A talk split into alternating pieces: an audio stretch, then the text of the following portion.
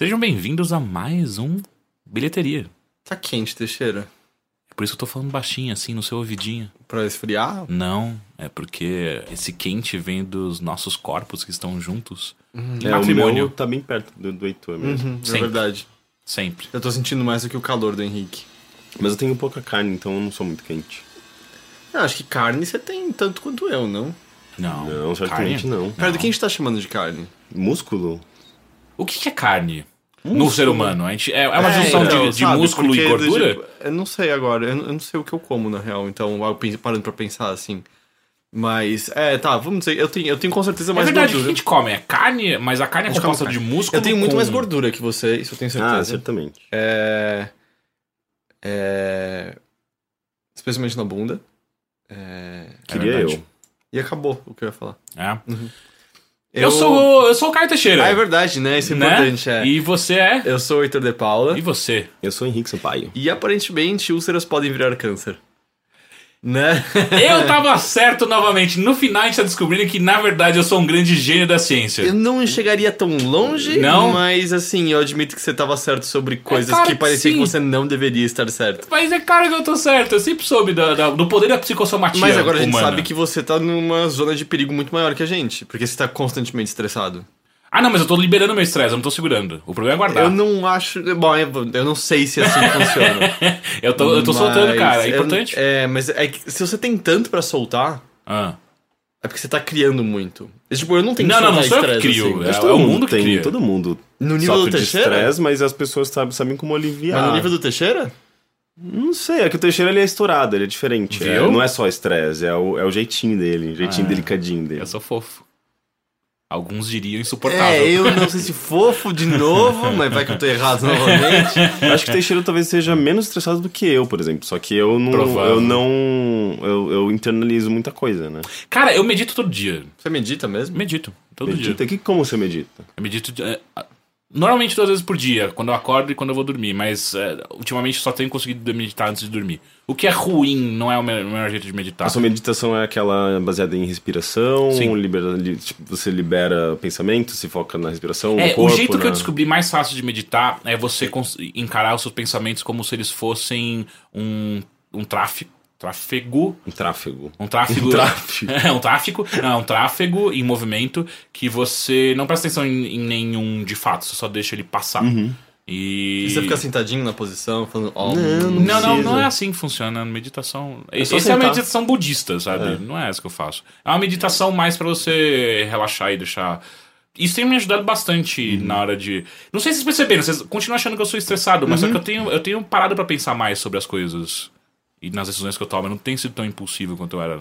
Ah, é? É. Ah. Cara, lembra as brigas que a gente tinha na arena, sabe? Tipo, eu era muito mais estressado. Eu acho. Não é? Eu acho. É, eu acho que sim, mas eu, eu achei que. Sendo que eu não tinha. Era bizarro, né? Tipo, é, eu, no Arena eu era muito mais estressado, sendo que não era minha empresa. Foda-se o que aconteceu lá. E. Não, é importante você, inclusive, ser mais centrado nos seus pensamentos, porque independente do, de, do, de você, do seu nível de nervosismo ou de calma, as coisas estão acontecendo. Então, o ideal é que você tenha calma para que você consiga lidar com as situações rotineiras, senão, tipo, o estresse só, só dificulta e, e parece que deixa mais nebuloso as soluções. sabe? Mas sem nenhum estresse também é ruim. Então vamos, Sim. vamos fazer um exercício de relaxamento aqui com todo mundo e com quem tá ouvindo a gente em casa. Você, você, você quer apresentar é isso? É isso que eu tô entendendo? Por quê? Porque você tá assumindo Não, é, sem tô- eu perceber, tô- mas eu percebendo. Tá vendo o cara estressado, né? Tá vendo o cara estressado? Eu vi no rádio isso uma vez, era uma, era uma rádio religiosa, eu acho. Ah, Mas ela, ela falava assim: você vai se concentrar, todo mundo fecha os olhos. ah Todo tá. Você tá falando os- sério pra gente fechar agora? você- Eu fecha. Não- você não sabe. você Eu vai. sei, eu sei, fecha Não, não, não, olhos. eu e você, eu e você. É, pra, fecha pra, os pra, olhos. pra, pro exercício dele. Vai, Tá, fechei os lá. olhos. Agora, vocês vão respirar profundamente pela boca. Pela boca, mas tá você- errado E você tá isso. fazendo pelo nariz. Eu não tô nem Calma. com o olho aberto e sei o que você tá fazendo. Não, e vocês vão imaginar um monte de ar puro, limpo e brilhante entrando em vocês. Ah, tá, é mas... glitter. E a- exato, tá entrando um monte de glitter em vocês. E agora, quando vocês estão soltando, Ah. na verdade nariz. só sai um monte de fumaça preta, suja e nojenta. É tipo o, o, fumaça do, do caminhão. do caminhão, vocês estão se purificando. Vocês estão respirando glitter, Hum. soltando todas as impurezas. E no, no, e no processo ganhando pulmões cheios de glitter. De glitter. A gente vai morrer. Que vão fazer É. raio-x maravilhosos. Nossa. Acabou, na verdade, eu só só lembro disso. Né? Eu, e eu morri no processo. Não, mas assim- E estão relaxados? Sim, sim. Eu tô É, um pouco. Eu tô assim. com mais calor ainda. Mas isso é um dos métodos de, de relacionamento mesmo, de meditação. Já, já, já vi vários, esse é um deles. Eu vou sugerir um que eu acho bem interessante. É, é um aplicativo chamado Headspace. Eu usei bastante ele. É, então eu, tenho usado ele um pouquinho. Ele é bem interessante. Ele, ele, ele te guia. É, a voz pra- daquele cara é muito boa. É uma né? voz muito, muito gostosa. E ele, basicamente, você tem uma, uma rotina diária ali que você pode acompanhar, ou não, você você pode pular um dia ou outro, mas é, cada dia são 10 minutos e ele te conduz, tem essa voz de- desse homem que ele conduz você, seus pensamentos durante esses 10 minutos para você ter esse exercício de relaxamento e tem fu- funcionado bem pra mim. Assim, Ah, É, sinto então, aqui o problema é que ele só tem esses 10 dias, que é o desafio de 10 dias dele, que é de graça, Uhum. e aí acaba pra você continuar tendo acesso a outros exercícios, esse tipo de coisa, sem pagar uma mensalmente. Ah, mas que pelo não menos é tão você, caro, você mas- aprende, né, mais ou menos a... É, você aprende o básico do o básico, básico. da, da meditação. E, é, e é interessante, é- eu acho bem legal. A outra dica pra relaxar bastante é sexo até você não conseguir se mexer mais. É, quando tá disponível, quando você pode, quando as Cara, duas pessoas o, podem. o Tantra surgiu daí, né? Ah, É, o, o sexo tântrico é uma... é Cara, uma será que eu manjo de é coisas uma- tântricas é. e nem sei? É uma maneira de meditação, né? Tem vários monges, tinha o... Eu esqueci, ah, o Osho. O Osho é um dos mais famosos dele, que ele acreditava ple- plenamente na energia do sexo e na capacidade dele de, de te libertar e... Eu gosto desse cara, eu gosto disso. Mas, mas Ele eu já foi no jogo. Sexo, Eu já não gosto mais dele. É. O sexo, ele, ele, ele, eu acho que ele é tão benéfico quanto exercícios físicos, praticar esporte. Não tanto. Não tanto É. como você imagina. Então, porque é, quimicamente falando, ele libera as mesmas coisas, né? Tipo, eu acho que é, serotonina, ocitocina, no caso, sei lá, por causa do, do parceiro. É, mas as drogas também de- liberam a mesma coisa que exercícios. Não, não, eh, mas isso não é liberação. Você tá injetando drogas. Que faz o seu Externas. cérebro responder e liberando, liberando hormônios. Isso acontece. Sim, só que você está desequilibrando as coisas no processo. Eu- Quando você pro- produz, aliás, quando você eh, faz sexo ou exercícios físicos, você está você tá liberando não tá naturalmente. Se não você tá fizer sexo enquanto faz Não é, exercício que, não é físico, questão, questão de equilibrar. Você está liberando, você está fazendo com que o seu corpo libere essas, eh, esses eh, neurotransmissores e, e hormônios naturalmente, não externamente, que acaba causando, eh, enfim, problemas externos. É que a gente tem um problema muito sério de, de, de, de terminologias, porque não é natural, né? Você correr que nem um maluco pra você liberar não é natural. Não acho que é natural. Não, você tá aplicando uma energia essa no seu corpo pra ele Sim, liberar coisas. Mas você não tá injetando alguma coisa externa no seu corpo. O seu corpo está produzindo tá isso. injetando oxigênio pra caralho no seu corpo. É, que é, que é o que você já tá injetando o tempo todo. Não, mas você tá injetando de uma maneira artificial. Sim, mas seu corpo tá Artificial, reagindo bem a isso. Seu é, corpo não, tá, é está artificial pronto entre pra... aspas. É, você tá respirando, só que você tá forçando uma Mas seu uma corpo está pronto para reagir a isso e, e, e- e não é à toa que você está sendo é, recompensado pela, pelo exercício, porque é, é algo que o seu corpo precisa, ele quer para manter as coisas é, equilibradas, porque é saudável, sabe? Tipo, o que a gente quer dizer que é saudável é seu corpo está é, reagindo positivamente a, a isso porque é positivo para o seu organismo, sabe? Então você quer fazer exercício, porque é, senão você não, não, não teria essas recompensas. Olha, tem um monte de ouvinte que não quer fazer exercício. É sério, é sério. Tem Tá, mas você tá indo contra a natureza, tipo, do seu corpo. Se você Será? não. Será? É, não é toa que as pessoas ficam obesas e obesidade não é legal. Sabe, tipo. Depende de quem pergunta. É, se você. se- se- em termos biológicos, a obesidade não é legal. Depende do quanto obeso você tá falando. É, Eu não quero mais falar disso. é, eu gosto de falar disso. É, eu percebi. É, Tá bom, então, já que você não quer falar disso, você quer falar do quê, Heitor? Ah, ih, eu não sei. Do que, que eu quero falar? Ah, você tá perguntando o que eu fiz? É, Ah, uau. Foi, foi meio... Esse foi bom. Furtivo, é, foi, Esse foi foi. bom. Eu tenho duas coisas pra falar. Fala. Uma é, é centrada só pra quem é em São Paulo, tá em São Paulo ou vai passar por São Paulo, que é que eu fui na exposição do Tim Burton lá do Miss. Hum, e aí? Eu achei fraca. Sério? É, eu não gostei muito não. Você gostou mais do Castelo Ratimbum? É, por motivos diferentes, né? O Castelo Rá-Tim-Bum não é exatamente, eu não sei se é uma exposição, mas o Castelo Você foi no Bowie também, não foi? No Bowie eu não consegui, eu tentei umas três vezes, tava cheio. Eu fui no Kubrick também. Ah. É, e eu acho talvez. Todas essas um, foram no Miss, né? É, todas do Miss. Que, e aí eu acho que o Miss acabou. Se tornando pop demais. Não, é, é, total, é pop, existem críticas bem grandes a esse tipo de exposição, que não é exatamente uma exposição artística, Artística. por ser. Ela quase meio caminho pra. um- Uma publicidade pro. Ou não, mas às vezes meio caminho pra uma, sei lá, uma casa de terror num parque de diversão, sabe? Eu quero dizer, é quase um Oh, brinquedo. então é muito mais legal. É, não, é, é exato, é muito mais fácil e divertido, mas é quase como se às vezes você estivesse entrando num brinquedo em si. Uhum. Eu, pessoalmente, acho legal pra cacete. Eu achei a do Kubrick legal pra caramba, como eles usaram cada sala pra recriar a ambientação dos filmes. Você foi na do Kubrick, Eu né, não Rick? fui em nenhuma. Ah, eu, não? não, eu, eu, eu não consigo nessas pop por conta de. Ah, eu, fila, sabe? Eu ah, então é, eu compro ingresso antes e eu não pego Antecipado. nenhuma fila. É, Sim. é, eu não, Mas você marca horário e Sim, tal? é tipo... E funciona di- Uhum, direitinho? eu cheguei no horário, entrei, não peguei nenhuma fila. Sai tudo. mais caro ou é Não, é a mesma coisa. É Entendi. só você fazer isso. Mas inclusive os ingressos já acabaram? Não sei. Eu tinha comprado do Burton faz muito tempo. Ah, assim. entendi. É, eu tenho a impressão que se você comprar agora não existe mais, pelo, pelo menos o que as Ah. pessoas me disseram. E, e aí eu acho que o Miss, que como ele tá, vamos dizer, apostando nesse tipo de, de exposição e tal, que são mais diversões do que, sei lá, contemplativas, criou-se uma certa expectativa, eu acho, pelo menos pra mim. E aí eu acho que na do Bowie eles falharam, na do Bowie, na do Burton eles falharam nisso, assim, porque ah, acho que talvez a coisa mais decepcionante é, e isso, claro, entra no meu gosto, é, eu não acho que o Tim Burton é nenhum grande gênio. Não. Eu acho que ele é um Ah, é, bom cineasta ele que fez fez coisas legais. É, ele é. já foi um bom cineasta. Exato, é. Atualmente ele é bem relevante. Acho que faz já um mais. parece. pelo Ele é menos- muito mais carioca do que um cineasta atualmente. Ah, por conta daquelas fotos. É demais. É, mas aquela eu, não, eu percebi que eu não reconheceria ele na rua por É, aquelas não, ele, fotos. ele tá muito Ele mudou velho, bastante. E ele né? emagreceu, Fotos? parece bastante. Você não viu ele no Rio de Janeiro, no carnaval? Caralho, Ele- ele tirando foto com biscoito, com, com biscoito Globo, tá Ah, ligado? ah, E eu- ele na filmou praia. o carnaval com o celular de pé. Sim. Ah, vai ver que ele tá fazendo um Snapchat. É bom, vai saber. Mas. Mas Você assim. acabou com, com, com a coisa engraçada que era, sério. Mas assim, é, eu acho que ele já fez alguns ótimos filmes. Eu gosto de muitos dos filmes que ele fez. Eu acho que completamente justo dizer que há uma década ele só faz, pelo menos ele só faz merda. Eu acho que assim, Day... Peixe Grande foi o último bom filme dele. Depois disso. É, provavelmente. É, depois disso só foi coisa. E tudo bem que antes de Peixe Grande tem o Planeta dos Macacos que a gente finge que não aconteceu. Mas. Era da hora, Planeta dos Macacos. O do Tim Burton É engraçado pra caralho. é muito ruim. Sério, aquela macaca fazendo. fazendo. Macaquices. pose sexy, cara. Eu não me lembro disso. Puta que pariu. Lembro que rola um beijinho interespécie. Também rola um beijo. Tem essa parte de esquecido. Puta que Mas, pariu. mas aí o que rola? A exposição, ela é focada praticamente inteiramente nos desenhos do Tim Burton. É, são que, que eu acho até que é um traço interessante, mas eu acho que eu já achei mais interessante há, há um tempo atrás, ele sim. não é um grande artista, É, não, né? Ele eu- faz uns, uns rascunhos pra, pra, pra, pra imaginar como, como seriam o- as, vesti as vestimentas, um pouco da direção Não, não de é só arte. isso. Ele tem, tipo, ele ilustrou livros, por exemplo, ele tem... Ele tem um curta animado que é bem interessante. Uhum, que é do... Tudo é meio... Quem já leu, tipo, aquele...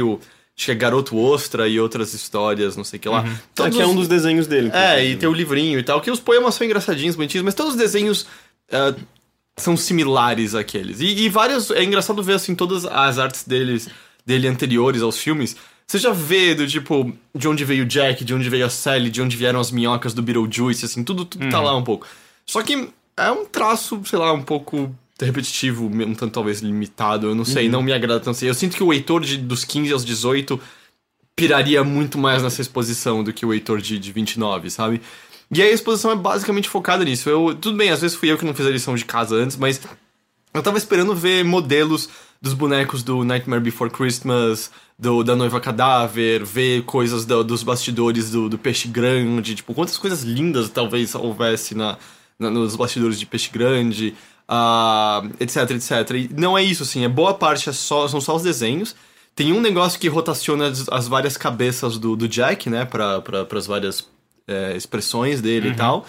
E aí, assim, acho que a sala mais interessante de longe é uma sala que é os trabalhos descartados, ou os trabalhos que nunca foram pra frente. Que lá tem algumas coisas. é, ali eu achei lindas e que dá, sei lá, teoricamente, pena de não ter visto chegarem à fruição. E depois é meio, ah, vamos passar pelos filmes. E aí, sei lá, por exemplo, Peixe Grande tem dois desenhos do Peixe Grande e acabou, assim. É, sei lá, Nightmare Before Christmas tem mais alguns. ah, mas vários, do, sei lá, é, Engraçado que ele não dirigiu Nightmare Before é, Christmas, não, né? exato. Ele só escreveu a ideia geral, assim, nem foi tão. Uá, sério? Sim, eu sim. tinha certeza que tinha. Não, não. foi- Ele escreveu a ideia geral, nem foi o roteiro tão elaborado assim, pelo que eu entendo.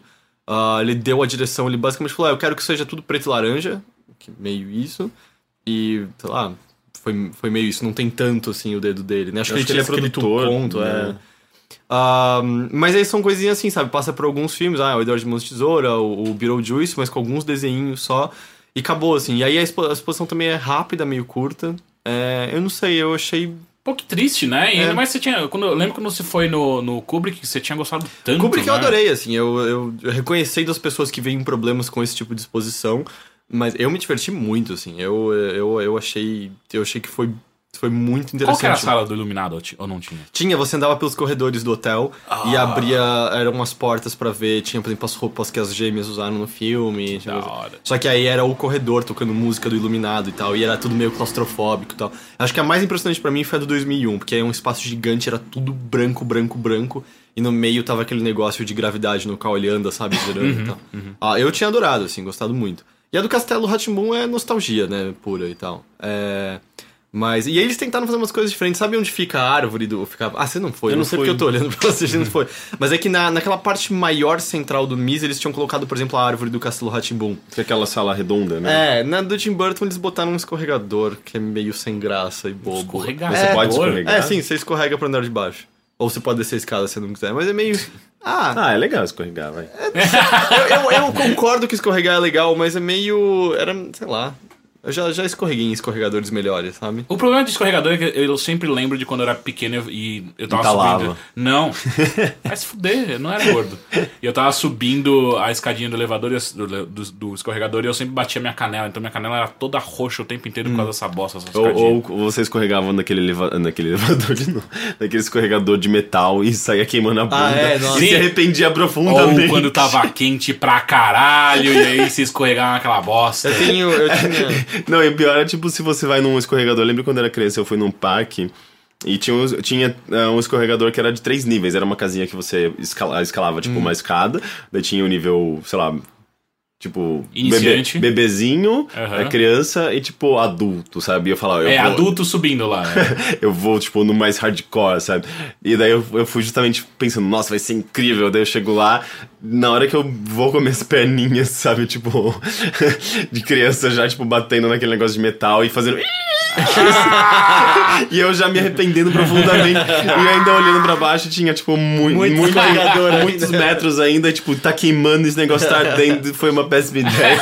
Você chega lá embaixo, sabe? Tipo, pensando, ok. é, E o que, que eu- foi isso? É, é- Foi um nutshell da sua vida, que você olhou pra cima e tipo, parece que vai ser muito divertido. Ah, não, não, não, não, não. Você só sai, tipo, vermelho, ardendo, sabe? Tipo, isso não foi uma boa ideia. É, eu durante o tempo tinha meio receio de escorregadores de madeira velhos, porque eu lembro de um, um amigo. farpa. também. farpa. Não, um amigo subindo ao contrário, sabe? Tipo, indo Aham. de baixo Estúpido, pra cima. estúpido. Se- Não, mas a gente fazia isso quando criança. Mas ele tava segurando com as mãos na lateral. E aí tinha uma casa de marimbondo na parte de Puta baixo. né? E aí ele me fincou os de- a mão dentro, assim, da casa de marimbondo. Ah, E aí eu fiquei com medo de escorregadores por um tempo. Escorregadores tem- traz- trazem mais memórias ruins do que memórias boas. Eu prefiro toboáguas. Toboáguas, assim, sim, são incríveis. Toboágua tem uma história. Eu lembra tenho quando, muita saudade. Lembra quando lançou em São Paulo um toboágua que era do Gugu? Ah, eu fui! Era Fantasy Aqua Club, se eu não me Isso, isso, caro pra caralho. É, eu lembro que eu fiz meu pai fazer, tipo, carteirinha nesse clube. a gente Eu, foi, meu também. A gente foi uma, duas vezes. É, e eu também. Acho que todo mundo fez isso. Fez a carteirinha porque era longe pra caceta, não Sim, era? Era, sei lá, em Budas Artes, alguma coisa É, do tipo. Era e lá aí- longe. Não é perto. Ah, E aí lembra mas que não era- é, não é todo dia que você que vai, sabe? o, Todo e- esses toboáguas eles eram classificados por cores, né? O azul era o mais fraquinho, o amarelo e tinha o vermelho. O vermelho era tensíssimo. Tanto que eu, quando fui, eu não podia entrar. E meu pai deu um jeito pra eu entrar. E eu quase morri afogado.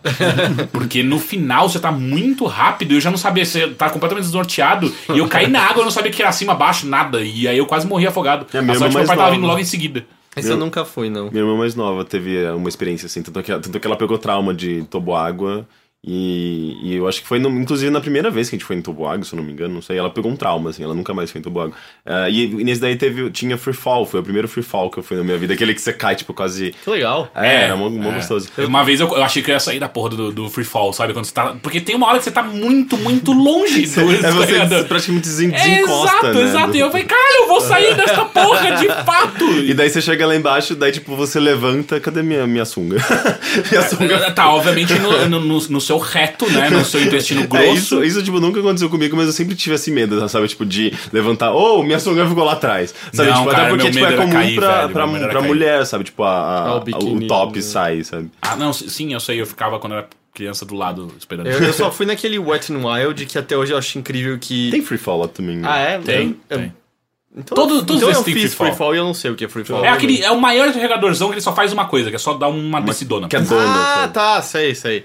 Mas é, é que eu só fico impressionado até hoje que chamaram um parque de diversões molhado e selvagem. É. Sim. Mas. Mas ah, eu, eu tenho vontade. Vocês já viram aquele vídeo que é um toboágua num cruzeiro, que é um toboágua que passa pelo navio inteiro? Sim, sim, sim. E aí É tem umas horas que ele é escuro, só com umas luzes piscando em volta. É fantástico E aí, de repente isso. ele é transparente e você tá passando, tipo, por cima das pessoas comendo em mesinhas ali. E é tipo no navio inteiro, inteiro, inteiro. Demora inteiro. 10 minutos o rolê. É, não, é tipo, uns 3 minutos no toboágua, que é pra cacete Sim, estando sim. num toboágua. Sabe, sabe o que eu não entendo? Eu não entendo como ele consegue manter a velocidade se é uma coisa meio reta. Ah, não, pera, eu, eu, acho vi que ele tá YouTube. sempre numa leve descida. Acho que ele começa muito alto, tá sempre Hum. descendo levemente. Não, e outra, eu, eu vi esse vídeo. É, eles ficam bombeando água e quando você passa por uma dessas bombas, você também ganha um Ah, impulso. um- é tipo passar um boost de videogame. Exato, exato, exato.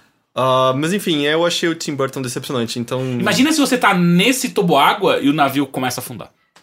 Nossa, que, que aflição! Né? Que aflição. Caralho, o que eu tô fazendo aqui? e já pensou ficar preso e ia ser o único bolso de ar, e aí você tem que ainda por cima ter consciência durante mais uns 10 minutos antes de morrer finalmente? Ok, você acabou de deixar muito mais macabro do que eu tava pensando. Por quê? Porque você tá preso e você sabe que você vai morrer. E Você tem alguns minutos. Tipo, lembra aquele filme, acho que era A Tormenta? Era a Tormenta? É, que, é, era, que é sobre um navio que naufra- naufragava e me dava aflição. Esse é Titanic. Também. o Russell Crowe? E tam, não sei se é Russell Crowe. Tem a Tempestade Perfeita. Que não, né? esse é, esse é o George Clooney. Sim. Esse é bem ruim. É. O Tormenta pode ser que seja ruim também. Eu lembro que eu tive que assistir na quinta série pra fazer um trabalho de escola. Nossa. Mas é que aí eu lembro que tinha aflição porque tinha um cara que ele, tipo, o navio tava já virado e ele via de uma janela a esposa presa no quarto, ele só olhava pra ela e ele ia embora. Que trabalho de escola é esse, sabe? Como abandonar seus pais? Enfim, eu achei decepcionante a expansão do Tim Burton.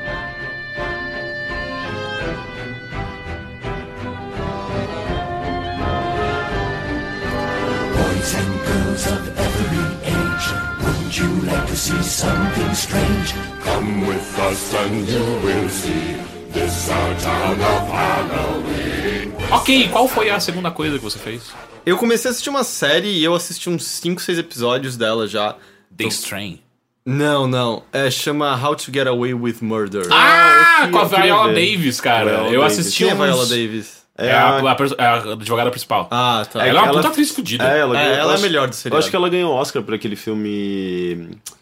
ah, em qual ela era uma. uma não é- não é uma, uma doméstica, é- elas eram escravas, na verdade. Sim, né? eu sei qual que você tá Ela é falando. The Gift, alguma coisa do tipo. The- Eu acho que é The Gift. É, The Gift? Eu acho que é. Então, eu nunca tinha ouvido falar dessa série. Ela entrou no Netflix e.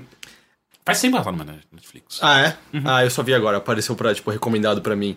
E assim, ela não é exatamente boa, mas eu acho ela, ela é muito leve e fácil. E aí, então, pra mim tá sendo um passatempo legal, sabe? E ela faz uma coisa que o Breaking Bad fazia, né? Que é te dar, antes de tudo, tipo, o que que vai acontecer. Então, sim, aí mas de uma maneira diferente. construindo. Porque o Breaking Bad ele só dava. Era só da segunda temporada, acho que ele faz isso. E ele dava umas peças bem soltinhas, assim. O, o How to Get Away with Murder, isso é a premissa do primeiro episódio, ok? Começa quatro jovens correndo por uma floresta. Ah, discutindo sobre o que eles vão fazer com o corpo da pessoa que eles acabaram de assassinar. Então você sabe, essas quatro pessoas mataram alguém. E aí corta disso e aparece três meses antes. E aí, três meses antes, são justamente esses quatro jovens ainda começando a se conhecer, indo pra aula da, da, da Viola Davis. Eu não consegui decorar o nome de nenhum personagem desse seriado, assim. Eles, eles são. Alguns personagens são legais, mas eu não consigo guardar o nome de nenhum Ah. deles. É, indo pra aula da, da, da Viola Davis, ah, que é uma. A viola. Não é isso o nome dela? Viola, né? Viola. Ah, viola. Se fosse... Não, é que viola é muito engraçado. É viola, é uma violinha. É a viola e a É, viola. que ela- eles estão estão estudando direito e tal, e justamente a aula dela ela fala: ah, Isso aqui é a aula, tipo, sei lá, direito 101, mas como eu gosto de chamar, How to Get Away with Murder. Porque. é, eles Como são- se safar de é, E assassinato. eles são todos, assim, no geral, advogados escrotíssimos, assim. Sim. É, do tipo, foda-se que essa pessoa é culpada, foda-se que ela é um monstro, a gente tá aqui pra defender e a gente tem que. Tem Fazer que, o melhor tem que, Exato, tem que trabalho. defendê-la. É. E eu entendo que direito funciona assim, eu continuo achando escrotíssimo do É. mesmo jeito. Ah, e aí o que, eu- o que me agrada no seriado é que assim, ele fica intercalando isso de De vez em quando ele volta pra esse momento que vai ocorrer três meses após o primeiro episódio e te dando alguma nova informação do que tá rolando naquela noite, o que eles estão fazendo, mas a maior parte do tempo é no, vamos dizer, no presente. E o que me agrada é que os episódios são fechados em si. Do, tipo, tem essa história que, que vamos dizer, é contínua a toda a temporada, É um macro, pelo menos. né? É. Mas cada episódio é um caso fechado, então você sai satisfeito ali por si só. Meio tal qual, vamos dizer, House, por exemplo, que tem a coisa maior rolando com House, com quem ele tá apaixonado, com quem tá em volta dele, mas cada episódio é a doença que ele vai curar, sabe? E aí você tem um episódio ali. E assim, Mas existe uma cronologia, você precisa de alguns fatos pra entender coisas do- dos episódios uh, uh, adiantados. Aliás, Ah, depois. Só né? na história que é contínua, assim. Do tipo, se você pegasse na TV, pelo menos o caso que eles estão resolvendo ali na hora você entenderia. Você entenderia algumas outras coisas Hum. que eles estão descobrindo de pouco em pouco. Sabe o advogado que. É meio que o, o primeiro advogado que você acompanha quando ele tá chegando na série? Que é o mais fora da realidade Um ali. cara magrinho, alto. Sim. Sabe o que, que ele já fez, né? Ah. Harry Potter. Quem que ele era no Harry Potter? Ele é um dos amigos do Harry Potter. Ah, tá, eu não. não- Eu não lembro o nome dele, qual personagem que ele faz no Harry Potter, mas ele Entendi. faz Harry Potter. Ah, mas é. Eu não. Tipo, acho que não, não havia nenhum ator assim que eu. Tirando os que só fazem ponta num episódio que eu reconheci. Mas. E aí, às vezes é meio, sei lá, às vezes é um pouco. Sei lá, uma série normal, sabe? Não é um texto, às vezes, tão, tão incrível assim. É meio, vamos só resolver esse caso e a gente vai ter uma ideia mirabolante pra conseguir resolver esse caso aqui. Bam, a gente sai feliz. Ah, mas aí, às vezes, tem alguns momentos pontuais que são, são muito bons, assim. Tem, tem um personagem específico que, se eu soubesse falar o nome dele, eu poderia falar quem é. Ah, mas é, ele é basicamente o único personagem gay do grupo e tal. Ah, que sim, ele, é. ele é muito bom, assim. Ele É. tem sacadas incríveis, engraçadas, em que a gente dá às vezes gargalhada alto com, com as coisas que ele fala. Ah, mas aí, assim, é negócio. Não é a melhor série do mundo, mas ela é tão de boa que tá assim, ah, deixa eu ver alguma coisinha tranquila antes de eu dormir aqui. Ele é meio que um dark comedy, assim. É um pouquinho, assim. Não chega a ser tão frequente a parte de comédia no geral. Ah, e a parte da Ark no real, na real é bem leve, assim, mesmo que você saiba que eles vão. Mas você chegou no caso do, do cara que é suspeito de ass- de assassinar a mulher, que é um ricaço. Acho que é o segundo ou terceiro É, episódio. esse é meio darks. Eu não achei Darks, eu só achei que tipo, é um cara escrotíssimo e. É.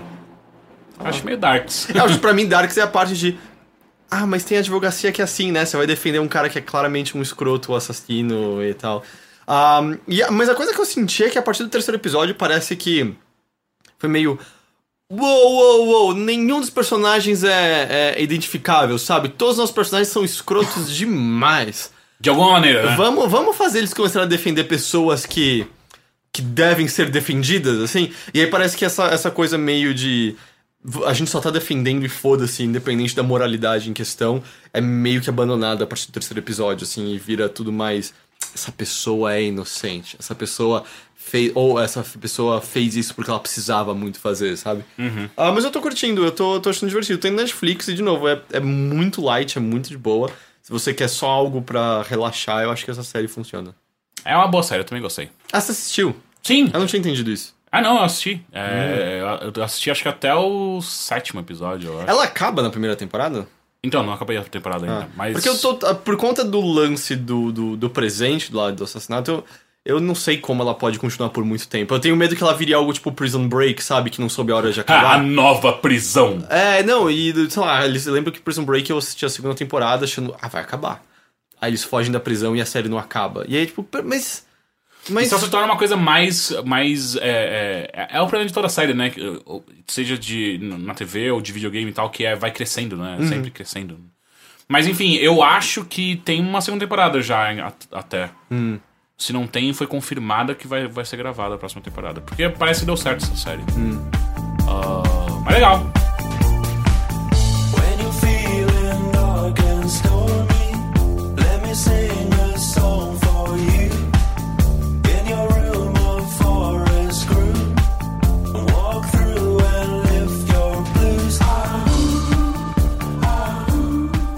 Henrique Sampaio, Olá. o que, que você fez essa semana? Eu quero falar de um filme que eu assisti recentemente, que tá. Eu acho que ele tem algumas indicações ao Oscar, se não me engano, só pra. Eu imagino que seja pra Jennifer Lawrence, que ela foi muito boa. ah, que é o Joy. Ela tá como melhor atriz mesmo. Sim, né? Eu não sei se tem outras categorias também. Tem, ele, ele é um filme meio que na mesma pegada do The Revenant, que é filme pra Oscar, saca? É. É. Ah, o retorno, né? O, o Ele, ele é bem formulaico, assim, é... formulaico. Também pode ser dito assim, um filme pra é Oscar. É, tanto que as críticas foram meio negativas no geral, né? É, assim, eu gostei, na verdade. Eu achei. Ele me impactou um pouco. Acho que mais pela, pelo momento da minha vida e tal. Mas é, ele é um filme que tem um, um roteiro, assim, muito, muito, muito. Formulinha de roteiro, sabe? Tipo, vamos criar esse, esse personagem com altos e baixos e. é, é bem assim, tipo, tudo que eu li no story do. do, do McKean, não, do. Eu esqueci o nome do autor, mas é um dos.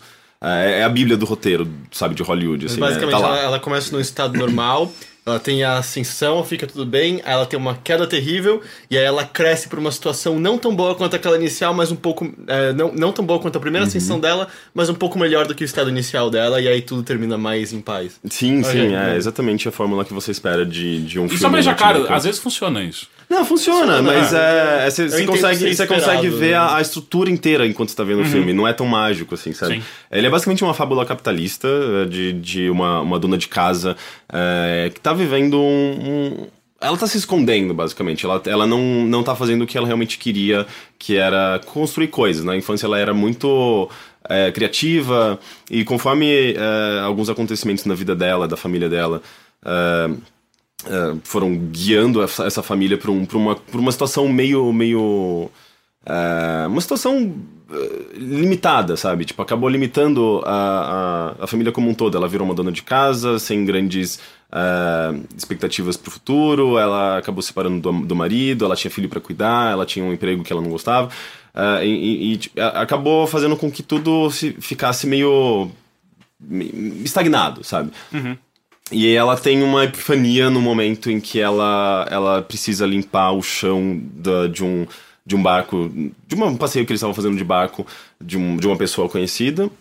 E ela machuca a mão. Ela percebe, tipo, que ela passando pano no meio de, de vidro, obviamente isso fez com que ela machucasse a mão e ela ah, teve uma dessas ideias que ela tinha quando ela era cri- criança, de inventar coisas que poderiam ser úteis, úteis no dia a dia. E ela inventa um... Caralho, ela é a criadora do Polishop. Ela inventa um, um mop, que é um esfregão, que, que consegue eh, ser torcido só pelo cabo, né? E é baseado na história real dessa inventora, dessa mulher que inventou o esfregão que você consegue torcer, torcer no cabo e não torcendo o, o, o pano em si, né? Aham. E você pode tirar o pano, pode lavar o pano, pode reaproveitá-lo, pode, pode reutilizá-lo. eh, ele é bastante prático. E ela tem essa ideia, só que ela não faz a menor ideia de como ela, ven- de como ela pode vender isso, porque ela é uma dona de casa, ela não é uma empreendedora. Ah, e ela começa a apresentar essa ideia para algumas pessoas que trabalham já com fabricação, com ah, fabricação de peças de carros. Uma, ah, o pai dela tem uma. uma um, é, é tipo uma. ah, um- não é exatamente um, um, um repair shop, né? Tipo uma. Como se diz? Mecânica? É, ele não é exatamente mecânico, ele trabalha com a parte de, de negócios da mecânica. Ah, e ela acaba eh, oferecendo isso pra ele, mas a namorada dele do momento, que ele é, é separado da mãe dela.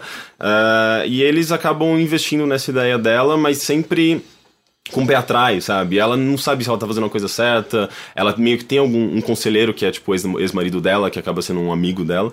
Mas ela não. É é sempre aquela coisa de. Putz, eu tô investindo demais nisso, tá sendo meio arriscado. É um filme sobre um esfregão, então. É um filme sobre empreendimento, na verdade. Sobre aí. você é, se arriscar em uma ideia que você acredita, mas nem todo mundo acredita. Ah, e, e o tempo todo você ficar se questionando se isso é a coisa certa. Porque você, de repente, você percebe que você tá hipotecando a casa, que você tá Conta do colocando. esfregão? Sim, conta de um esfre- esfregão. Você tá colocando toda a sua família em risco. Mas não é só isso. por conta Na de- compra de um esfregão, Porque até então é- é- era uma, uma- uma invenção dela, ela percebia que ela tava seguindo coração dela, né? Tipo, com uma coisa que ela Ah, sempre. o coração dela ela sempre esfregão. acreditou, né? Tipo, nas, nas invenções dela.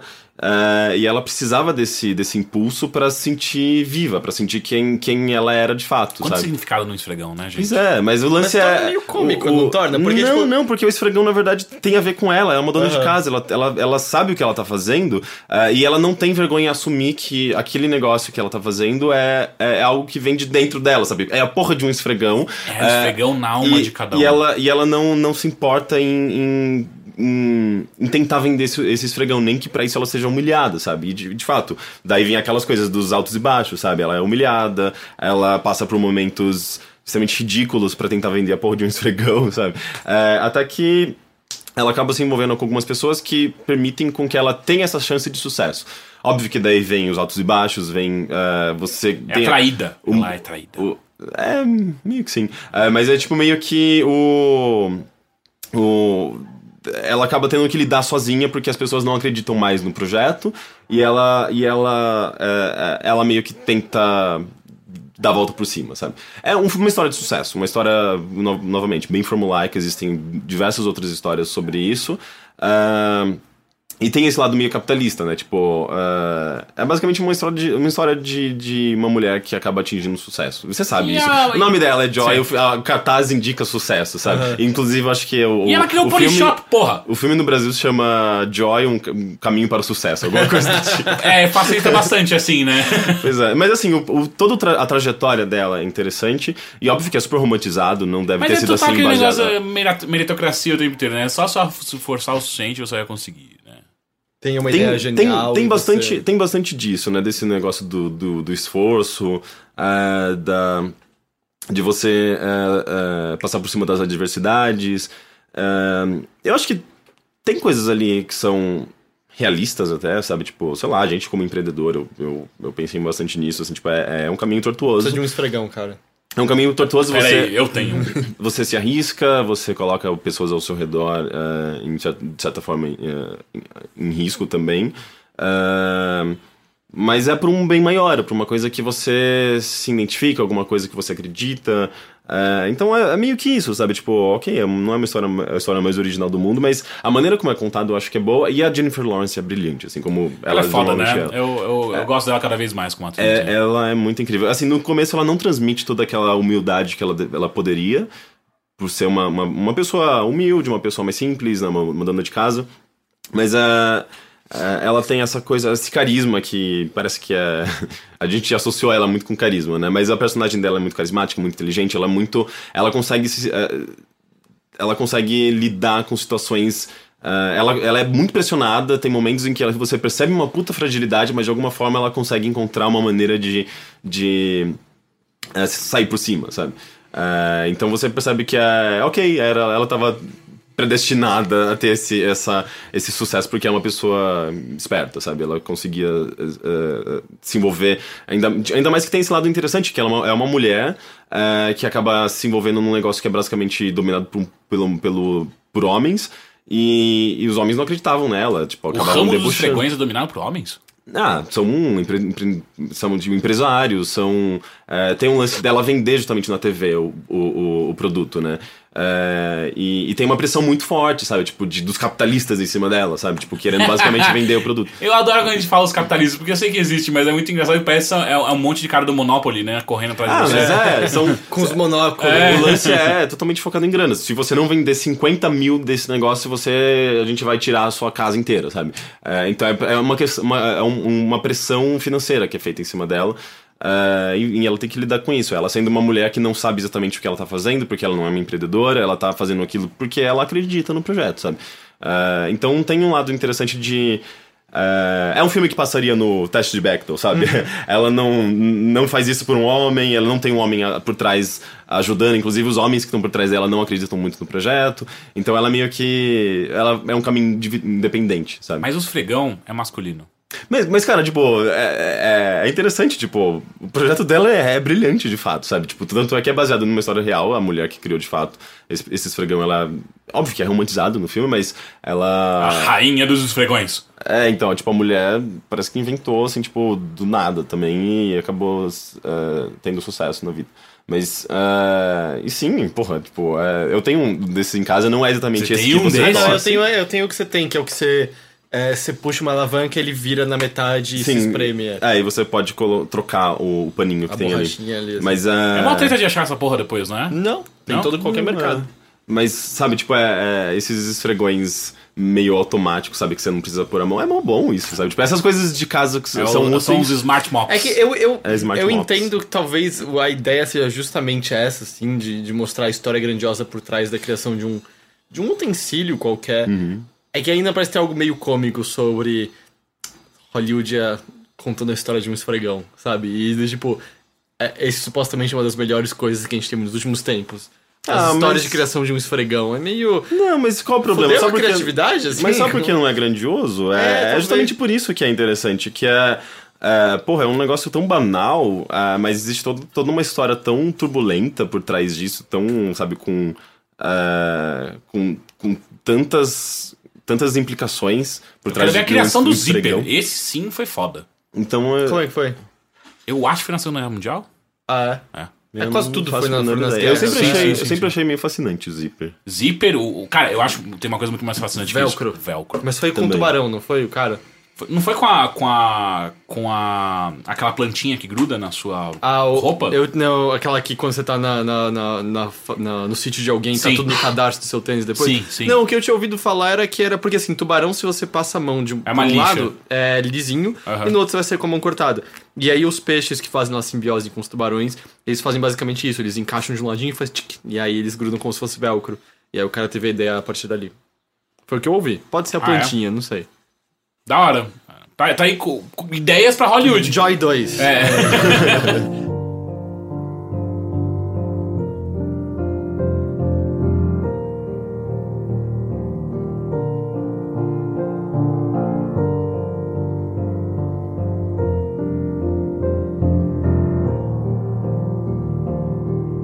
Legal, e mais alguma coisa? Escutou alguma coisa interessante essa semana ou não? Eu ouvi Ah. dizer que a Mariazinha comprou um novo. Não.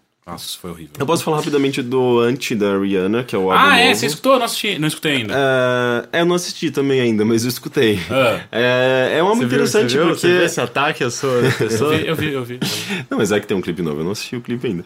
É, ele é legal porque assim, ele, ele parece que ele. Eu, assim, eu não conheço, não sou o maior conhecedor de Rihanna nem de música pop, mas é, ele foge um pouco da, do pop convencional e acaba sendo um pouco mais dub, mais, mais hip hop, hum, até um, sabe, tipo, é bem eletrônico esse álbum, ele, é, não, não dá pra chamar de experimental, porque ainda assim ele tá calcado no pop, mas é, tem esses outros elementos e ela passeia por, por um caminho que ela não estava tão acostumada, aparentemente. Ok, que ela já tinha influências de hip hop e outras coisas, mas é mais evidente e é um álbum bem mais.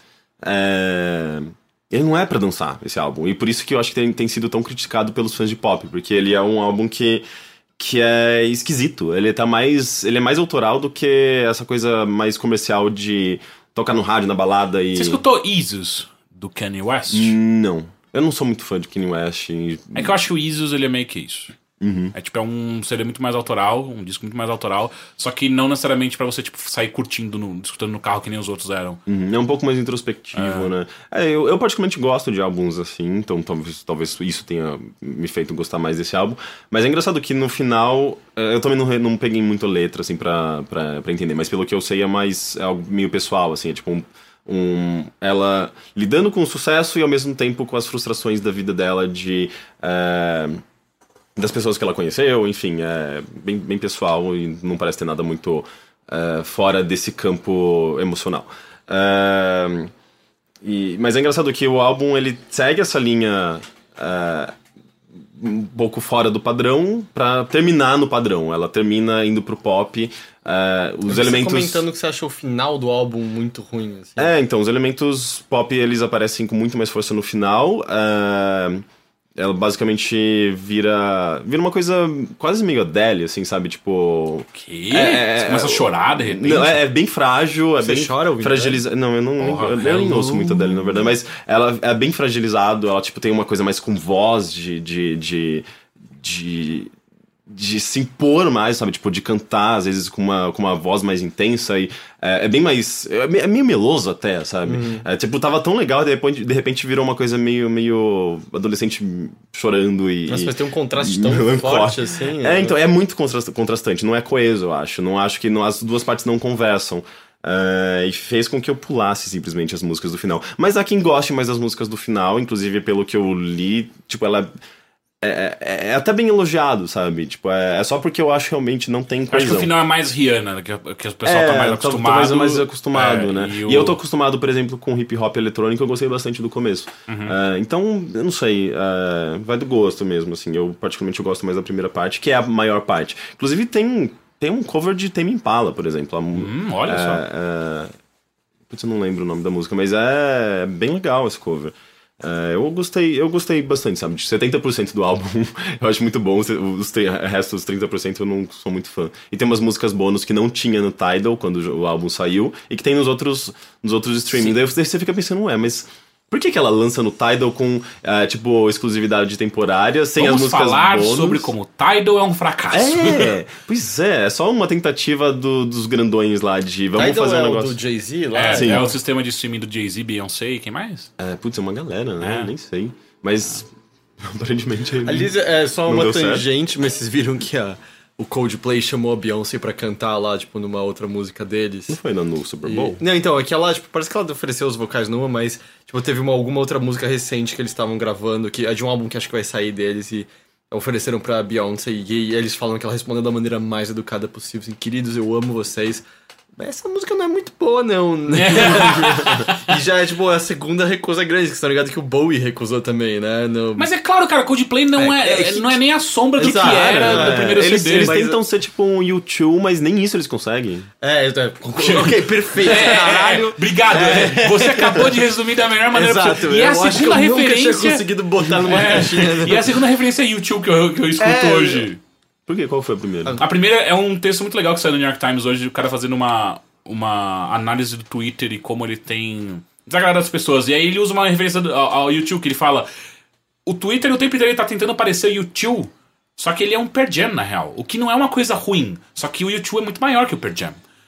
Então, enquanto ele tentar, tentar parecer YouTube, as pessoas simplesmente vão odiar ele porque elas odeiam o YouTube. Elas falam, ah, ah. Sim, Mas é. sim. A, e a do, a do Bowie também foi, eu não sei qual música que era, mas eles parece que tinham sentido que. Tinha um pedaço lá de vocal que eles achavam que tinha a ver com Bowie e tal. E aí mandaram, e aí, vendo se ele queria gravar, e a resposta do Bowie foi. It's not very good, is it? é uma maneira muito educada também. Mas é né? quando um britânico fala isso na Exato, very good, ah, é muito pior. Aliás, vocês viram a- o cover que a Amanda Palmer, mulher do Neil Sim, Gaiman, ficou- fez do Lazarus? Uhum.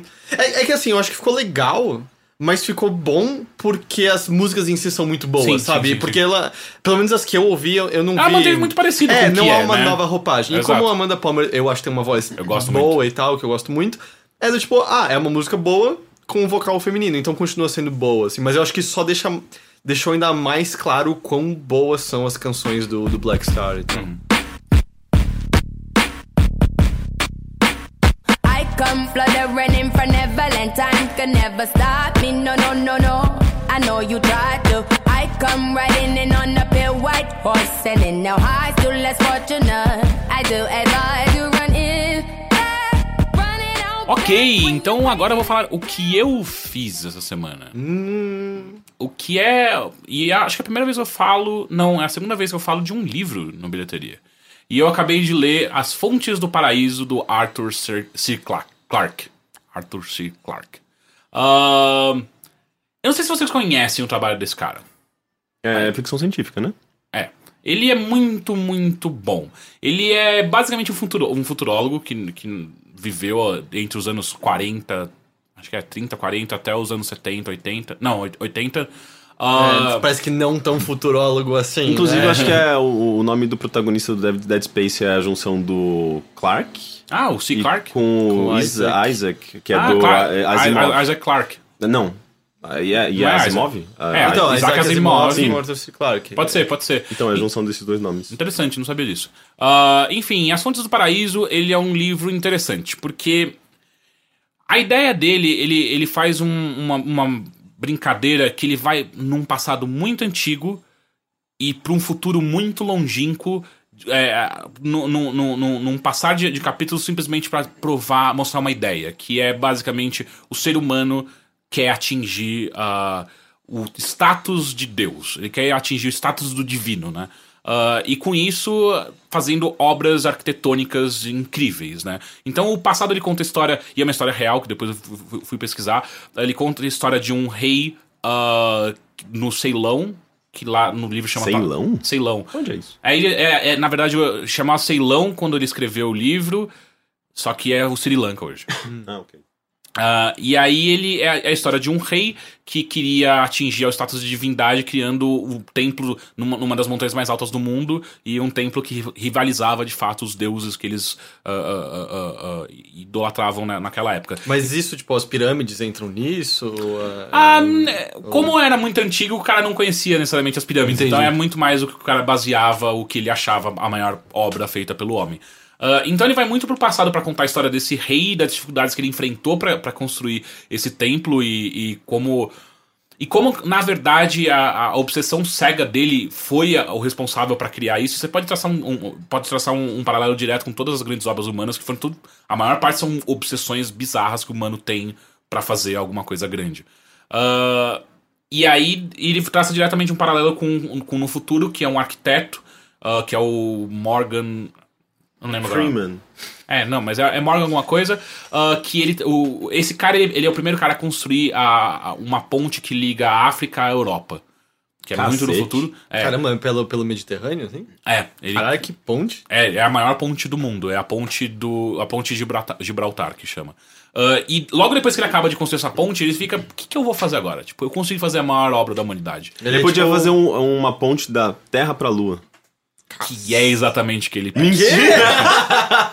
Não exatamente a Lua, É um mas elevador, é uma ponte pro, pro, pro, pro que ele chama ponte pro espaço, ponte pro universo. É um, um elevador espacial, assim? Basicamente sim. Ah, porque. Que talvez a gente veja em vida ainda, né? Um elevador espacial. Exatamente, que depois tem um pós-fácil dele, ah, do, do Arthur, explicando como, na verdade, ele. Aparentemente ele pensou. Ele teve essa ideia antes de muitas pessoas que depois ele foi pesquisando e foi encontrando que existia uma ideia na comunidade científica de que sim era possível essa a construção disso. E aí fica muito claro o quão estudioso ele é, porque ele conversa com muitos físicos e, e, astrólogos, astrólogos não, astrônomos eh, eh, teóricos e por aí vai, para ele se basear corretamente no que, que ele tá fazendo, né?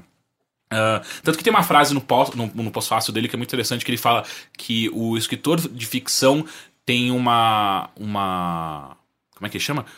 Tem uma, um dever inerente com a realidade. Eu achei estranho isso, tipo, por quê? E ele acha que sim, que ele tem um dever inerente à realidade. Ele pode extrapolá-la, mas nunca sair necessariamente da, da A realidade. gente, tipo, só pega extensões do que a gente tem agora e vai pra tão longe que se torna ficção. Exato. Mas tem uma linhazinha ligando com a gente. Exato, pra ele isso que é a ficção ideal. Ah, e então é é a história do cara tentando construir essa ponte, que é a ponte que vai da Terra pro, pro, pro espaço, né? Ah, o que acontece? Qual é o drama desse. desse É legal desse que vai pro espaço, não pra um planeta, daí as pessoas entram lá naquele elevador, elas saem e elas são tipo igual, igual no Roller Coaster Tycoon, quando você monta, faz E- aquele e sai elevador voando. sai voando. Você Então, chega no espaço mas e ele tá- espaço. Esse é o tobogã com a melhor queda livre de todos. ele, ele baseia muito bem as ideias dele. E ele fala. Por que, que ele não liga, por exemplo, à Lua? Porque a Lua não é geoestacionária, você não consegue parar. Então, como é que você constrói uma, um, um- um- um objeto fixo na Terra que fica preso à Lua, que ela tá rodando mais rápido? na Eu acabei de perceber que se isso fosse um jogo, eu e Henrique, a gente já estaria cagando tudo. Porque a primeira coisa ia grudar na lua e a lua ia continuar a destruir o negócio no É. meio e a gente ia ficar, ué. Ia gi- girar, tipo, as Ué. coisas iam sair do lugar, quebrar no meio. Então, só que a parte mais interessante que eu acho que é o drama da onde vem o livro, ah, onde ele aparece, é que depois de muito estudo que esse cara faz ah, pra ver onde na, na Terra ele conseguiria construir isso, ele descobre que, um, primeiro precisa ser na, numa altura equatorial, porque é onde é mais fácil pra ele conseguir controlar ah, a órbita da- da porque ele tem que ter um contrapeso no espaço pra manter a tensão do, da- da- do elevador, né? Que é de onde a gente lança foguetes também, né? Basicamente. Sim, sim. Ah, ele, ele claramente se baseia nisso também. ah, e ele descobre que no final ele só tem um ponto que ele consegue fazer isso. Que é exatamente ao lado do templo do, desse rei que no passado tinha feito. O problema é. O templo. Porque existe o templo que o rei fez e um templo ah, de monges budistas numa montanha logo ao lado também. E esses monges não vão sair de lá, eles estão lá há 3 mil anos, eles não querem sair de lá nem fudendo. E o cara fala: Ó, é o seguinte, eu preciso dessa porra aqui pra construir e tal, e é um bem da humanidade, sabe? Tipo, eu construindo isso porque que acontece? Eles, é, nesse universo onde a gente tá no futuro, ele, ele, ele che- chegaram à conclusão de que as viagens espaciais do jeito que a gente faz hoje, que a que- a queima de combustível, estão acabando com a Terra. Sim, e também não tem o lance de que justamente a gente poderia construir coisas lá fora e aí não, você não precisaria da energia necessária pra tirar Exato. os objetos daqui. Exato, é um, Que é um eu- dos grandes feitos que ele queria para essa ponte dele. Eu acho que foi no XKCD que eu li uma tirinha sobre o quanto de combustível você tem que usar pra levantar um foguete pra lá. E a problemática que é que quanto mais combustível você coloca no foguete, consequentemente, consequentemente mais, Mais- pesado ele fica. Então, mais combustível é precisa. necessário, é um Sim. negócio louco. É, e aí, obviamente, daí é- você abre a. a, a, a- você, você dá bônus literário pra ele, porque ele ah, inventaram uma fibra incrível que é capaz de suportar o peso desse negócio, sabe? Ah, é nessa época que também já tem. ah, a gente já descobriu maneiras de fabricar energia de, uma, de, de muito mais efici- eficientes que a gente não, não é através simplesmente da, da queima de, de, de combustível fósseis. fóssil.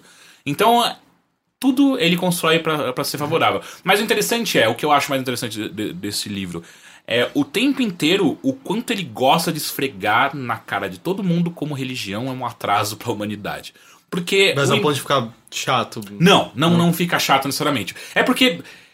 Me parece, eu posso estar enganado, mas a leitura que eu tenho desse livro é que ele acha que religião é uma falha tão grande e tão boba no- no- na humanidade que ele trata como se fosse simplesmente uma poeira num, num casaco. sabe? Tipo, por que uma, sujeirinha na sua roupa? Por, que isso aqui tá aqui ainda, sabe? Tipo, e ele fica só tentando limpar, tipo, isso aqui é um, para ele me parece ser simplesmente é um, é um, é um, um obstáculo mínimo no- na evolução humana. Mas aí não, em nenhum momento ele cai na- naquela. Ah, sei lá, naquele velho discurso de ate- ateuzão chato que tem que ficar Não. batendo toda hora. Eu sou ateu, sou não, ateu, sou não, ateu. não, não, não, não. Ele não cai nisso em nenhum momento, porque ah, os embates que o personagem principal tem com os monges, é, ele, é- ele é muito respeitoso. Ele fala assim: eu não entendo pra que vocês precisam disso, mas eu entendo que vocês precisam disso. Só que a gente tem que chegar no meio termo entre vocês terem um lugar pra vocês venerarem o Deus de vocês e a humanidade não parar de evoluir. Porque isso que eu tô fazendo é um, é um bem que vai mudar completamente a vida na Terra. Mesmo porque eh, começam a ser feitos estudos que a vida na Terra tá sendo ameaçada. Ah, o Sol, e, e são coisas que ele é baseado. O Sol tá, tá entrando numa, num, num cíclico, num, num, num- movimento cíclico que ele tá perdendo a energia que ele tá mandando pra Terra. Então a gente vai, vai começar a voltar pra uma, pra uma era glacial. E a gente Nossa, já precisa que delícia hoje isso? né? E a gente precisa dar um jeito de da gente conseguir sair da Terra de uma maneira rápida, fácil e, e explorar novos mundos e por aí vai. Ah, então é, é, é um embate interessante, porque enquanto o autor claramente acha que, cara, pra que, que a gente tem isso ainda? Ah, simultaneamente, o personagem principal é muito respeitoso. Tipo, ó, eu não entendo, não, não tenho religião, mas a gente precisa chegar no meio termo aqui pros dois, saca? Ah, só que, ao mesmo tempo, fica muito claro em alguns eventos que acontecem no livro, porque ele acaba tirando esses monges de lá, mas é de uma maneira que é só pra deixar ainda mais claro o quão bobo é a religião, sabe? Tipo, é, é basicamente eles, eles escutam uma profecia que nada mais é do que uma grande. ah, ah, ah, um grande acaso uh, de, de coisas aleatórias que aconteceram que correspondem a uma certa profecia que esses caras teriam que sair de lá por causa dela. Aposto que foi o protagonista que, tipo, gravou um áudio, colocou uma voz assim, bem, bem, Na bem verdade, não. apoteótica e falou: vocês precisam It's time It's to time. night. to move to Africa. Daí todo mundo vai debandando e ele, yes, É, consegui. não é exatamente isso, é algo muito mais ah, natural do que isso. Só que, simultaneamente que você fala, puta, olha que bobo, os caras saíram por causa disso, só que é algo completamente natural, também pode ser lido de uma maneira, isso é claramente divino, porque na hora que acontece é uma hora pivotal pro projeto, que se não acontecesse aquilo, não teria a ponte nunca. Ah, então, assim, é, e, e simultaneamente ele também aborda um pouco de inteligências fora da Terra. Porque é recebido, ah, antes dessa ponte ficar pronta, é recebido um visitante do alienígena. Só que não é um, um ser vivo, é uma sonda que os alienígenas mandam que tem uma inteligência, inteligência artificial muito avançada. Então ela fica somente algumas horas na órbita da Terra, ao qual a gente consegue ter, travar um contato com eles. ah, e a gente envia, por exemplo, dicionários para ela conseguir conversar com a gente. E ela consegue. E nesses, nessas poucas horas muda completamente. E é engraçado que ele, ele coloca isso de uma maneira que muda ao mesmo tempo completamente a filosofia terráquea, ao mesmo tempo que não afeta em nada a nossa vida. Porque o ser humano simplesmente não consegue parar de ser o que ele é. Então, e de novo, na conversa com essa, com essa sonda alienígena, que deixa claro que ela já encontrou outras formas de vida inteligente no, no universo, ele, o autor novamente cutuca a religião. Que ele fala. Em algum momento eles fazem uma pergunta pra, pra sonda que é. São filósofos que. É como se tivessem várias escolas na Terra que podem fazer uma pergunta cada um pra sonda. E a escola filosófica pergunta. Só uma questão. A religião é muito forte apenas em sociedades baseadas no qual a, a, filhos ficam com os pais durante muitos anos, certo? E a sonda responde: interessante, não sei como vocês chegaram nessa conclusão, mas sim, no que eu observei em todas as, as, a- a- as civilizações que eu conheci, sim, a religião só é um fato que acontece em ah, sociedades no qual os filhos ficam durante muito tempo. Eu fui pesquisar depois, existe um tratado de fato filosófico e antropológico falando que a probabilidade da nossa religião ter surgido porque a gente fica muito tempo com os nossos pais é muito, muito Mas alta. qual que é a relação? Ah, porque você precisa de uma figura paterna. Você trava uma figura paterna muito rapidamente e isso fica dentro de você. E quando você sai da sua família, do seu núcleo familiar, você precisa continuar tendo uma, família, uma figura paterna. E não é o seu amigo ou o seu chefe que vai ser a sua, a sua figura paterna. É algo superior. Hum, mas eu normalmente. força superior. É, isso, sei lá, temos de psicologia, você acaba projetando muito figura paterna e materna num parceiro, numa parceira. Pode ser também. Mas enfim, eu, eu não li tudo e eu não sou psicólogo, mas existe uma. uma Pera, quê? Eu- eu- existe uma. Por que, uma- que eu tô uma- deitando toda semana e falando dos meus problemas pra você, então? Existe uma corrente que diz que, que, que mostra que é possível. É possível que isso seja, seja real. Estranho. É, enfim, mas é, é interessante de novo. Ele gosta de cutucar de maneira científica, sabe? Só a, a, a- a religião, mas ele não fica o tempo inteiro fazendo isso. Ah, enfim, eu, go- eu, go- eu gostei muito desse livro por causa disso. Repete Porque o nome, por favor. As Fontes do Paraíso. Ah, porque ele faz esse, esse contraponto entre a grandiosidade que o homem sempre procura ter nas suas, nas suas ah, construções, o quanto ele quer parecer divino, ao mesmo tempo que o autor repulsa o divino em si. Na verdade, o que ele repulsa é Deus e não o divino, porque o divino são duas coisas diferentes, né? O divino e Deus.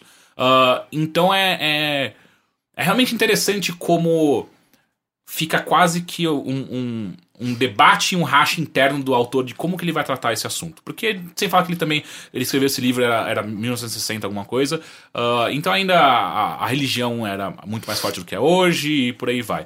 Só que, ao mesmo tempo, é muito interessante também, outra, outra coisa que é interessante é que os personagens se referem muito, muito, muito a autores muito antigos. O que para o autor do livro faz sentido, tipo, ele se referia a Napoleão, porque, enfim, a história contemporânea moderna da humanidade. Só que a gente tá em, o livro se passa em 2200 e não sei o quanto. Continua fazendo Não sentido você estudar. outro. É, continua você. é, Napoleão é o maior conquistador. É, é, é, alguns, é, alguns arquitetos que ele cita ali, que são arquitetos reais, são os maiores que a gente já teve, sabe? Então é. É interessante, é engraçado você ler um livro sobre, sobre uma ficção científica que se passa muito no futuro quando você lê mais antigo. Isso já aconteceu com, com Asimov, quando você lê Asimov. Tem essas coisas interessantes. Como ele não fala diretamente sobre. Como é que é? Ele não fala sobre internet. Porque a internet é uma coisa forte ainda, né? Aliás, nem existe naquela época. Ah, ele fala sobre uma rede de informações.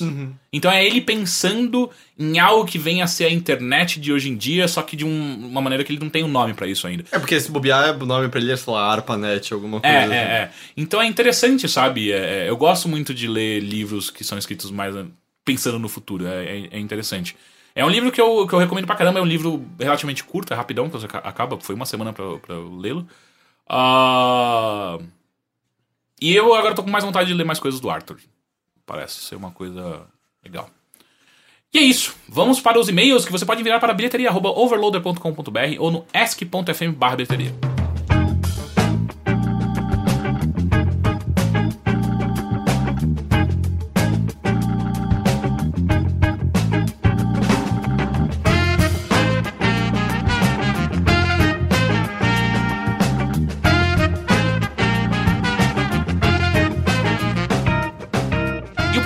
Vem do Bruno Cassol, de Santa Maria, Rio Grande do Sul. Olá, amigos, bom dia, como estão? Oi, é, tô com calor. Eu tô com faminha.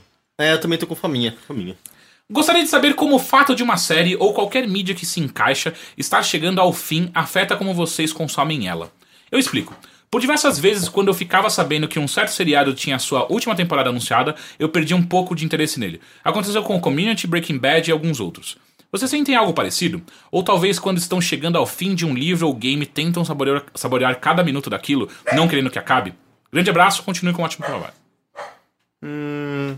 Assim, é que, é que acho que série eu tenho uma relação diferente, acho que é parecida com o que você tem, Teixeira, que normalmente eu assisto as séries depois que elas já acabaram. Sim. É, justamente por, por, por, por séries de, vamos dizer, que são muito baseadas na sua, na, na história contínua, e às vezes podem terminar inacabadas, e aí só dá meio que aflição e tal. São poucas coisas que eu assisto enquanto elas estão saindo, como Doctor Who, por exemplo. Mas que acabam se fechando em si com aquela temporada, então... Ahn, Mas não, eu não tenho muito isso. Eu gosto que as coisas acabem. Eu tenho aflição com, com coisas que, acaba, que né? duram mais tempo do que elas deveriam durar no geral, assim. É... Não me lembro de algo que eu tenha. Eu, eu acho que assim, quando. Acho que teve uma época em que eu acho que sentia isso com os livros do Harry Potter, talvez, assim, que me dava uma peninha que tava acabando, ou me dava peninha que. Quando você sentia que. Ah, tá, agora a gente só tá na parte, vamos dizer, principal, é o Harry contra o Voldemort, qualquer coisa assim, e eu percebia que não ia ter mais pedaços na convivência da escola, só que pra mim eram as partes mais. que eu mais gostava do livro, sabe? Acho que talvez eu sentisse algo nesse sentido nessa época. Mas, sei lá. Eu acho que me importo mais em como a história é terminada, se, é- se ela é coesa, se ela funciona, do que no. no, na- no No processo de terminar, né? é na, tipo, nessa, nessa tentativa de te- tornar o negócio mais longo, sabe? Eu acho que tem coisa. Às vezes é simplesmente desnecessário, né? Você tem muito filme e. é, sei lá, eu acho que um pouco de tudo que a gente fica, nossa, mas podia ser um pouco menor, né? Porque às vezes você percebe que parece que é. é, existe uma tentativa de prolongar, talvez para agradar. Mas não sei, eu, eu, eu não me importo muito com isso. Assim, tipo, pra mim, se as coisas estiverem coesas, bem amarradas e, e funcionando independente do tamanho, eu acho que é válido. É, mas eu não, sei lá, eu não tenho muito disso. Eu acho que é mais com o jogo. Quando é um jogo que eu gosto muito e às vezes tem um universo muito fascinante e rico, às vezes eu fico nisso de, sei lá, terminar e sentir uma vontade de jogar de novo. Ou, sei lá, acho que a única série que eu senti isso era Six Feet Six Under. Feet Under, porque tipo, era meio que virou uma novelinha pra mim, sabe? Era, eu acompanhava aquela família, era tipo uma, uma vida paralela que eu tinha dentro daquela casa. Mas que sabe? horror, imagina virar um Days of Our Lives, que tá há 20 anos no ar. Ou Tipo, Malhação. Malhação. Malhação. É, por exemplo. Mas é que também são diferentes, né? Tipo, é, os núcleos mudam, Claro, as histórias claro, mudam. É, mas eu acho que foi a única vez que eu senti, assim, com série, com, sabe, com dramaturgia, é, essa, essa, essa coisa, porque você acompanha por tanto tempo, né? Que você conhece tão bem aqueles personagens que parece que eles fazem parte da sua vida. E daí quando acaba, dá, dá, dá uma saudade. Mas é muito raro. É, eu também não compartilho desse sentimento. Eu gosto muito quando as coisas acabam, porque sem o final, parece que nada tem peso, de fato, né? Eu acho meio estranho. Enfim, é, é, é, eu acho que, que nesse caso, cara, é, é, é seu esse sentimento. Próximo e-mail. Olá, overloadistas. Meu nome é Juliana Meida e sou de Taubaté. E sim, podem falar meu nome. A cagada já foi feita e agora a internet sa- saber disso não é mais um problema. Eu acho. Antes da senhora burrice que eu fiz, gostaria de contar uma história para situar melhor a minha condição lastimável. Possuo um casal de amigos que eu adoro e conheço há quase 4 anos. Para facilitar, vou dar nome aos bois, porém não será o nome real porque não tenho permissão. Vamos chamar o garoto de Leir e a garota de Nadina. Nossa, que nomes Muito específico, é? né? Podia ser João e Maria ia funcionar, cara. Sim, quero dificultar para o Heitor não conseguir pronunciar. Ok.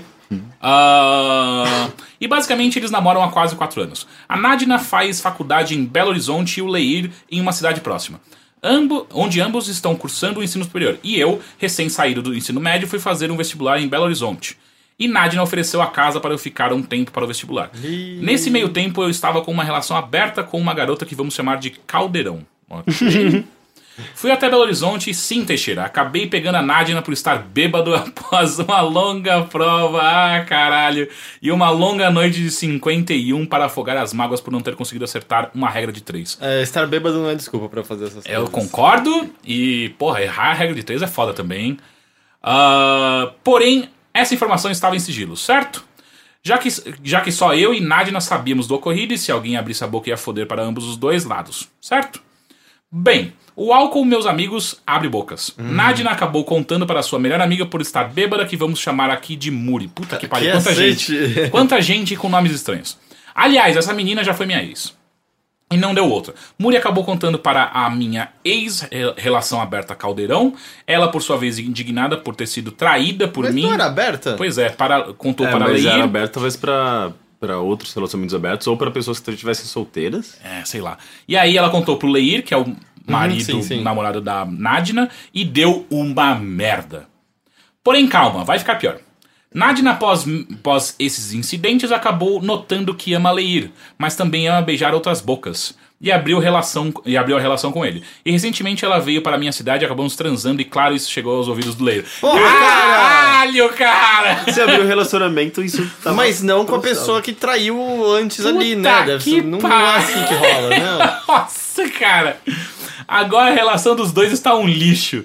Eu estou um lixo e acabei tendo de que cortar relação com ambos por essa cagada. Qual conselho os senhores me dariam? Segue a vida, tentar pedir perdão ou virar um padre e praticar o celibato involuntário? Amo vocês. Rick, você é lindo. Heitor, você é lindo. Cyber Teixeira 2000, você é um robô lindo. Continua, ótimo trabalho. Cara, eu tenho que falar que eu posso trombar um dia com ela, porque de vez em quando eu vou pra Taubaté. Eu tenho família lá. Não, ele, é Juliano. Ah, é Juliano? É, o nome dele é Cara, Juliano, é, é não, é segue a vida. tipo, não. Esse aí é- você acabou, é isso. Você, Não, você- assim, talvez no futuro, não agora. Do, tipo, essas pessoas só não querem te ver e a sua presença só vai piorar as coisas. Do tipo, cagou uma vez, às vezes a gente olha pro lado, pô, cagou a segunda vez, aí. Tipo, a única coisa que o Neir, Lair, Leir. Vai pensar que se você aparecer de novo, a merda pode acontecer mais uma vez. E. Puta que pariu. Eu tô impressionado, cara. Porque a primeira estava bêbado não é desculpa. Mas é que ela abre, ah, deixa você mais leve pra você se sentir favorável a fazer esse tipo de coisa.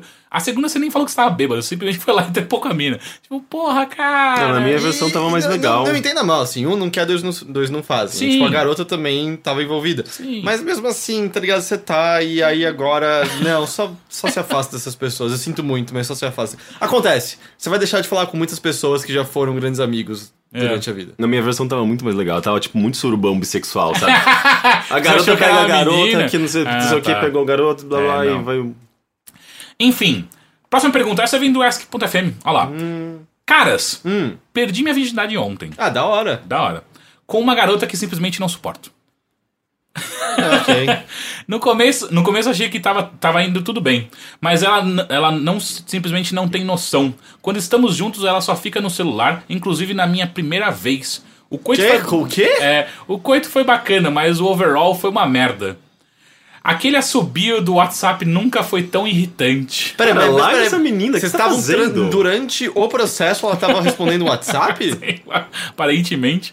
A menina tem fomo no E meio no do momento sexo. em que terminamos o ato, ela imediatamente começou a falar como tinha sido boas suas outras transas.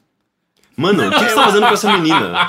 Talvez não tenha sido a melhor primeira experiência do mundo. É, infelizmente. Sério, realmente não importa ela ter transado antes, mas falar disso naquela hora Não é. foi constrangedor, só queria sair correndo dali. A menina não tem sentimento nenhum. Sem contar que ela solta comentários preconceituosos vez ou outra, em um nível assustador. Como faço pra terminar sem soar babaca? PS. Não precisa, pode ser uma babaca. a PS, gente deixa. pegamos o mesmo ônibus juntos pelo menos duas vezes por semana. Como não tornar tudo isso uma tortura di- diária? Muda de É, ônibus. Mas eles estão namorando, então? Eles estão se, se vendo. Ah, cara, eu acho que você fala que não tá rolando, não tá É. dando E esse certo. busão? Eu acho que troca de rota. Tro- Eu ia falar isso. É, compra um carro, é, vende sua alma, Não, compra um comprar carro. um carro é um pouco complicado. É, pega um outro ônibus, faz, vai a pé, muda.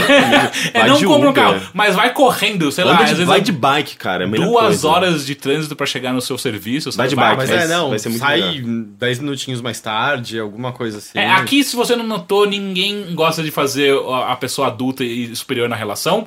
A gente simplesmente evita nossos problemas até a hora que eles se tornam grandes o Até a hora que essas úlceras virarem câncer, basicamente. Ah, e esse foi mais um Bilheteria, pessoas. Muito obrigado pela presença de todos. Envie e-mails para bilheteria.overloader.com.br, por favor. Nós precisamos de e-mails. Precisamos. Eu é posso, isso. quer que eu mande? Eu posso mandar um pra você. Manda um pra mim, por favor. Mas eu vou mandar anônimo, Tá, isso vai ser divertido. inventando a história. Ah, não. Eu não tenho nada secreto pra contar. Eu vou contar uma coisa. cara. Conta então, Rick. Não, não é agora, não. Ah, não é e-mail. Então tá, gente. Muito obrigado. Até semana que vem. Tchau. Tchau!